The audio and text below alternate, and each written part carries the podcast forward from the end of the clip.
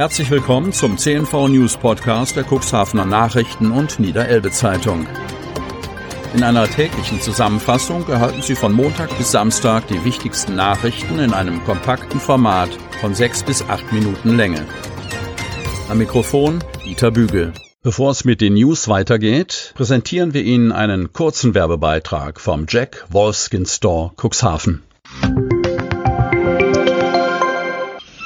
Moin, der Jack Wolfskin Store Cuxhaven ist umgezogen. Sie finden uns jetzt am Kämmererplatz 4. Montags bis freitags von 10 bis 18 und samstags von 10 bis 16 Uhr präsentiert Ihnen das bewährte Team die aktuelle Kollektion für jede Wetterlage. Wir freuen uns auf Sie. Montag, 28. Juni 2021. Disco-Besucher bei einem Streit verletzt. Cuxhaven. Zwei Nachtschwärmer mussten ins Krankenhaus eingeliefert werden. Bilanz noch eine Auseinandersetzung, die sich am vergangenen Sonnabend in den frühen Morgenstunden im Bereich eines Lokales in der Cuxhavener Innenstadt abgespielt hat. Zu den Hintergründen des Zwischenfalls, zur Identität der Beteiligten und zum Ausmaß der Verletzungen machte die Polizei bis zum heutigen Montag noch keine näheren Angaben. In der Stadt kursierende Gerüchte, dass während des Handgemenges eine Stichwaffe gezückt und möglicherweise eingesetzt worden sei, die Rede war von einer Messerstecherei, wurden seitens eines Dienstschichtleiters am Sonntagnachmittag weder dementiert noch bestätigt. Jener sprach lediglich von einem Streit unter Besuchern des Lokals, der kurz vor halb fünf Uhr morgens aufbrandete und teilweise mit Fäusten ausgetragen worden sei. Dabei seien Verletzungen entstanden, bestätigte die Cuxhavener Polizei. Zur Art und Weise, auf welche die Blessuren hervorgerufen worden sind, gab es vorerst allerdings keine weiteren Angaben. Den Zustand der mutmaßlichen Opfer betreffend konnten die Beamten der Cuxhavener Polizeiinspektion am Wochenende in wenigstens einem Fall Entwarnung geben. Einer der beiden am Sonnabendmorgen Verletzten habe das Klinikum inzwischen wieder verlassen, hieß es. Wie es aktuell um das zweite Opfer bestellt ist, war auf der Wache nicht bekannt. Ein Stadtteil wagt wieder zu feiern. Saalburger Dorffest fand am Sonnabend unter umfangreichen Hygieneauflagen statt. Pionierleistung der Veranstalter. Von Kai Koppe. Saalenburg. Flohmarktstände säumten die Straßen rings um die Schule, eine Band gab ein Platzkonzert und das Wichtigste, alle paar Meter stieß man auf alte Bekannte. Beim Saalenburger Dorffest, das nach einer Corona-Zwangspause im Vorjahr am vergangenen Sonnabend wieder stattfinden durfte, mussten Besucher kaum Abstriche machen. Auflagen gab es trotzdem. Mit einem umfangreichen Hygienekonzept bemühten sich die Organisatoren um die Sicherheit ihrer Gäste. Die Interessen- und Tourismusgemeinschaft Saalenburg, kurz IGS, und Privatveranstalter Günter Wiechert hatten ein Leitsystem ausgearbeitet und Spender mit Mittel zur Handdesinfektion aufgehängt. Auf der Flohmarktmeile galt Maskenpflicht und wer dorthin wollte, wo die Musik spielte, Getränke ausgeschenkt oder Leckerbissen wie gebratenes Scampi verkauft wurden, kam nicht umhin, sich zu registrieren. Bei einem Blick in die Runde dämmerte den Veranstaltern, dass sie an diesem Tag tatsächlich Pionierarbeit leisteten. Über einen Zeitraum von mehr als einem Jahr hinweg mussten in Cuxhaven Feste abgesagt und Veranstaltungen gestrichen werden. Kulturell und gesellschaftlich herrschte, Corona-bedingt, tote Hose. Ausgerechnet das kleine Saalenburg zeigte nun, wie die Rückkehr zu einem Stück Normalität funktionieren könnte, erklärten die Veranstalter nicht ohne Stolz. Ich bin froh, dass Saalenburg wieder zum Leben erweckt worden ist, so IGS-Vorsitzende Claudia Bönn. Den Daumen reckte am Sonnabend auch Saalenburgs Ortsbürgermeister Herbert Kiem nach oben. Top, kommentierte Kiem, der darauf hinwies, dass sich die Traditionsveranstaltung bei einem neuerlichen Ausfall womöglich totgelaufen hätte.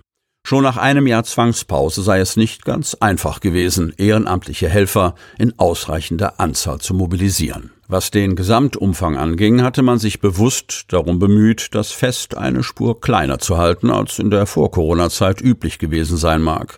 Auf 4000 Gäste schätzten die Veranstalter die Besucherzahl des bis in den frühen Abend hineindauernden Events.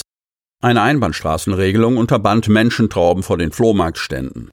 Mittelalterhandwerker, die Eisen schmiedeten oder Wolle spannen, fanden allerdings ebenso ihr Publikum wie Pantomime Bastian, der mit seiner rollenden Gärtnerei nicht allein die jungen Dorffestbesucher in seinen Bann zog. Positive Bilanz der mobilen Impfteams. Am Freitag rückten die Helfer des DRK Cuxhaven Hadeln zu ihrem letzten Impfeinsatz aus. Anschließend gab es Gelegenheit, Bilanz zu ziehen und Danke zu sagen. Die Zahlen sind beeindruckend. In den vergangenen sechs Monaten haben die mobilen Impfteams des Deutschen Roten Kreuzes in Hadeln und im Umkreis der Stadt Cuxhaven an 115 Terminen etwa 12.000 Impfungen durchgeführt. Insgesamt bekamen ungefähr 6.000 Personen zwischen 18 und Ü100 die Erst- und Zweitimpfung.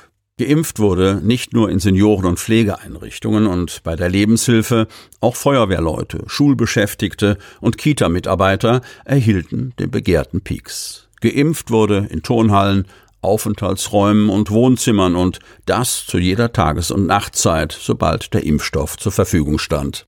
Sie alle haben dazu beigetragen, dass die Impfquote im Landkreis weiter steigt und die Normalität wieder ein Stück weit näher rückt, lobte DRK-Geschäftsführer Hartmut Alf das Engagement der Impfteams bei einer Abschlussveranstaltung im DRK-Kreisverbandshaus in Otterndorf. Trotz der zum Teil dramatischen Situation habe das Helferteam die Aufgaben immer, ich zitiere, freundlich und fröhlich über die Bühne gebracht. Zitat Ende. Es habe sehr viel gute und zufriedene Rückmeldungen von Impflingen aus allen Bereichen gegeben und die Besetzung der Impfteams sei zu keiner Zeit ein Problem gewesen. Alle Helfer waren hoch motiviert. Sie haben sich um die Menschen in der Region verdient gemacht, sagt Alf. Zwei Impfteams waren für den Einsatz in den Samtgemeinden Landhadeln, Hemmoor und Börde-Lamstedt sowie in der Stadt Cuxhaven gebildet worden. Sie bestanden jeweils aus einem Impfarzt bzw. einer Impfärztin, den Impfberechtigten, einer Verwaltungskraft und dem Fahrer. So viel brennendes Engagement für eine Sache habe ich noch nicht erlebt, lobte Impfarzt Dr. Klaus Gerrit Gerz den Teamgeist in den Gruppen. Auch Impferin Antje Rohwedder ist noch ganz überwältigt von den Eindrücken. Während unserer Arbeit durften wir viele unterschiedliche Menschen kennenlernen. Das Spektrum reichte von Unwissenheit, große Sorgen, großer Dankbarkeit und Freude über unser Erscheinen bis hin zur Ängstlichkeit. In besonderer Erinnerung geblieben ist ihr ein auf den ersten Blick unerschrocken wirkender Mann mit vielen Tattoos, der es plötzlich mit der Angst bekam, als er die Spritze sah. Torben Lackmann war sowohl als Fahrer als auch als Impfberechtigter im Einsatz. Das schönste Erlebnis war für ihn, als er seine Großeltern im Martin-Luther-Haus in Cuxhaven selbst impfen durfte. Durch das Besuchsverbot hatten wir uns lange nicht sehen können und konnten so ein wenig Zeit miteinander verbringen. Sie möchten noch tiefer in die Themen aus Ihrer Region eintauchen? In unserem CNV-Themen-Podcast auf Tauchgang gibt's alle 14 Tage per Interview interessante Personen, emotionale Stories und bemerkenswerte Projekte aus dem Landkreis Cuxhaven direkt auf die Ohren. Damit Sie ab sofort keine Podcast-Folge mehr verpassen, benötigen Sie lediglich einen sogenannten Podcatcher. Auf den meisten Smartphones ist dieser bereits vorhanden. Falls nicht, dann suchen Sie ganz einfach in Ihrem App Store nach einem kostenlosen Podcatcher wie zum Beispiel Spotify, Apple Podcast oder AntennaPod. Selbstverständlich können Sie unsere Podcast-Folgen auch direkt über unsere Website unter cnv-medien.de slash podcast anhören. Sie hörten den Podcast der CNV Medien, Redaktionsleitung Ulrich Rode und Christoph Käfer. Produktion Rocket Audio Production.